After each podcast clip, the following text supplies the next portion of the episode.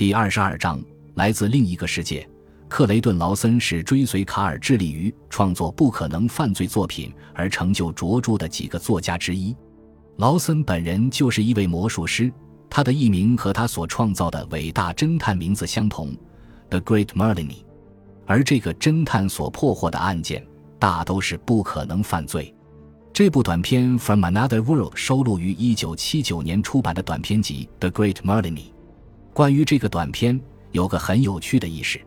卡尔和劳森原本是好朋友，经常讨论不可能犯罪谜团的构造。有一次，他们以创作胶带字内粘住门缝的密室杀人的打赌作为挑战，各自创作了一篇推理小说。卡尔的作品是《He Wouldn't Kill Patients》，而劳森的作品就是这部《From Another World》的短片。这部作品被二阶堂离人认为是劳森的最高杰作。伟大的马里尼，刺青者的线索，断腿的线索。无动机的线索来自另一个世界，屋外消失。马里尼与测谎仪，马里尼与消失的钻石，马里尼与生肖谋杀案，一切皆有可能。奇迹之日，马里尼与照片线索，世界上最小的密室，这无疑是世界上最奇怪的房间之一了。老款的拉盖式桌子，破旧的打字机，铁质的文件柜，显示出这是一间办公室。那儿还有带日历的备忘录、笔和笔筒。桌子上放着已经满的溢出的烟灰缸，这个房间和其他办公室的相同之处也就到此为止了。桌面上还放着一副手铐、几个弹子球、一把闪亮的杜聂的左轮手枪、一个赛璐珞的鸡蛋、几副扑克牌、一块亮绿色的丝织手帕，以及一堆未开封的信。房间的角落里矗立着一台长方形铁制的水箱，箱子顶上随意地丢着一件破旧的夹克。墙上挂着来自上刚果的羽毛魔鬼面具，仿佛在不怀好意地斜视着；而对面的墙上则糊满了林林兄弟和巴纳贝利的大幅海报。文件柜里放着一个眼睛突出、头发火红的拼接小孩玩偶，旁边还有一个完整的头骨和一堆纸花。柜子下面半开的抽屉里斜放着被啃了一半的胡萝卜和一只鼻子发光的大白兔。椅子上杂乱地堆着很高一摞杂志，最顶上是本法国杂志《i l l u s i o n i s t 大书柜里的书多得惊人，而这些书以及作者的大名则更让人吃惊。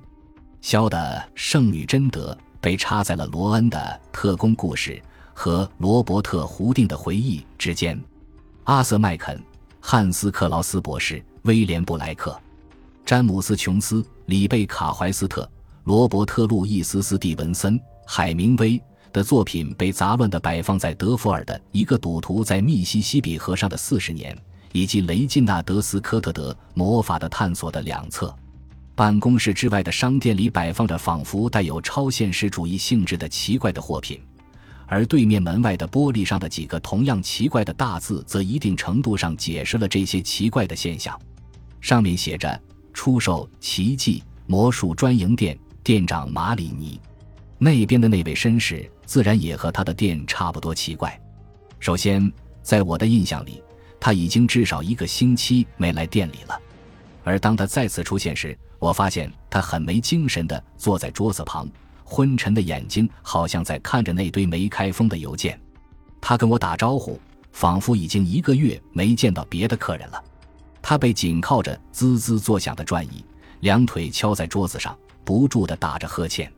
然后他指着钉在墙上的卡片上写着的他的独门生意标语：“没有什么是不可能的。”懒洋洋地对我说：“我真该把这个标语拿下来。”我刚遇到了一个戏剧制片人、一个舞台设计和一个剧作家，他们三个实在是太不可能了。一个星期前的黄昏，他们来到这，让我提供一些他们剧本上提到的小把戏的设计。有幕戏中，一个人喊了一声“滚蛋”。旁边剧本上的舞台说明写着：“那个妖怪和他的六个跳舞的女奴立即消失。”然后下面不远又写着：“一头大象，大象上的轿子和轿子里的王子也消失了。”我所需要做的工作就是设计出这些舞台上消失了的可行方案，以及将各种不同的方法相互混合使用。接到生意以后，我在床上连续想了三十六个小时，然后一直到现在我还没睡好。他自嘲似的咧嘴一笑，罗斯，如果你也想要这些不一般的东西，你自己吹口哨召唤吧。我不需要奇迹。我说，只是一个采访。对于 ESP 和 PK，你具体了解多少？非常多。他说，你在着手另一篇杂志上的撰文。是啊，整个上星期，我都是和一群奇怪的人在一起度过，其中包括六个心理学家、一些职业赌徒、一个原子能物理学家、灵力研究会的秘书以及一个神经科医师。半个小时以后，我还和一个百万富翁约好见面。而在这之后，我想听听你怎么看。你采访过了杜克大学的莱因博士，我没说错吧？我点了点头。没错，他准备的很充分。他说他最终证实了，例如心灵感应、心灵阅读、洞察、X 光视觉，或许是透视之类的这种东西是真实存在的。他把这些东西统统概括为 ESP，即超于感觉的知觉。那个马里尼说还不到一半呢。他的念力，简称 PK，才的确是不可思议和恐怖。魔术师从《超心理学杂志》堆中抽出了几本，结果整个书堆塌了。如果发表在这的莱茵的理论是真的，如果真的确实存在这种精神力，不只能达到人体所能控制的范围，还能够神秘地控制人体以及其他的东西，它将可以彻底颠覆发展至今的现代心理学和所有现代的科学理论。他已经把我给颠覆了，我说道。周六夜里，我想用念力控制投资游戏。结果输了六十八块钱，我的怀疑没有打扰到马里尼，他继续思考着，神色变得更加暗淡。如果莱茵是对的，他的 ESP 和 PK 就像打开了潘多拉的魔盒，他的这些东西就像科学上封印已久的巫术魔法或者原始古老的魔术一样，能够将你的每根头发变得笔直。你还在这抱怨丢了几块钱？这时，在我后面响起了洪亮、精神而又亲切的声音。我一点也不担心，除了有个杀人狂前两天杀了三个人，而没有留下任何线索。我能进来吗？纽约警署的霍莫加维安正站在门口，他的蓝眼睛冷峻地闪烁着。马里尼说起话来跟卡扎德拉一样，笑着说：“当然，我已经等你好久了。不过也别相信念力不会让你头痛。”所有的凶手都想做一桩完美的犯罪，密室杀人算是一种。集中他的念力、精神力，在一个很远的距离扣动扳机。他指着桌子上的左轮手枪说：“就像的那个嘣，枪声在房间里比雷声还大。我早就知道那是一种舞台诡计，枪也是没装子弹的空枪，但是还是吓了一大跳。加维安也是。哦，该死！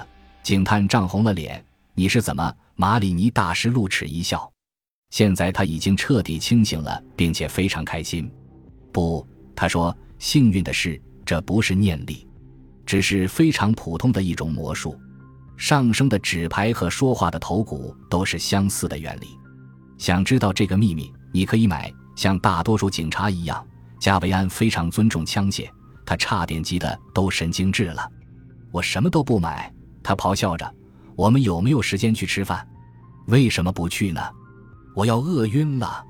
当然，马里尼从椅子上撑了起来，到处寻找他的外套。罗斯，你也一起吗？我摇了摇头，这次不行了。我和安德鲁德雷克已经约好了。电梯下降着，马里尼看了我一眼，然后问道：“安德鲁德雷克，他跟 ESP 和 PK 又有什么关系呢？他跟什么没关系呢？”我回答说：“六个月前，德雷克计划了宣布战争不合法的运动。他试图一个人接管整个联合国。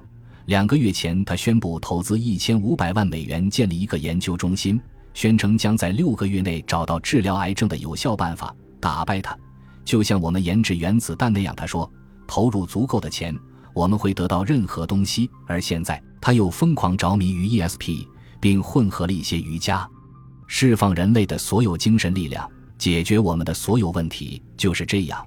这就是他正打算做的。马里尼说：“我们走到了四十二号大街，一个街区之外是时代广场。一月的冷风抽打着脸。”他叹了一口气：“我很感兴趣。”感谢您的收听。喜欢别忘了订阅加关注，主页有更多精彩内容。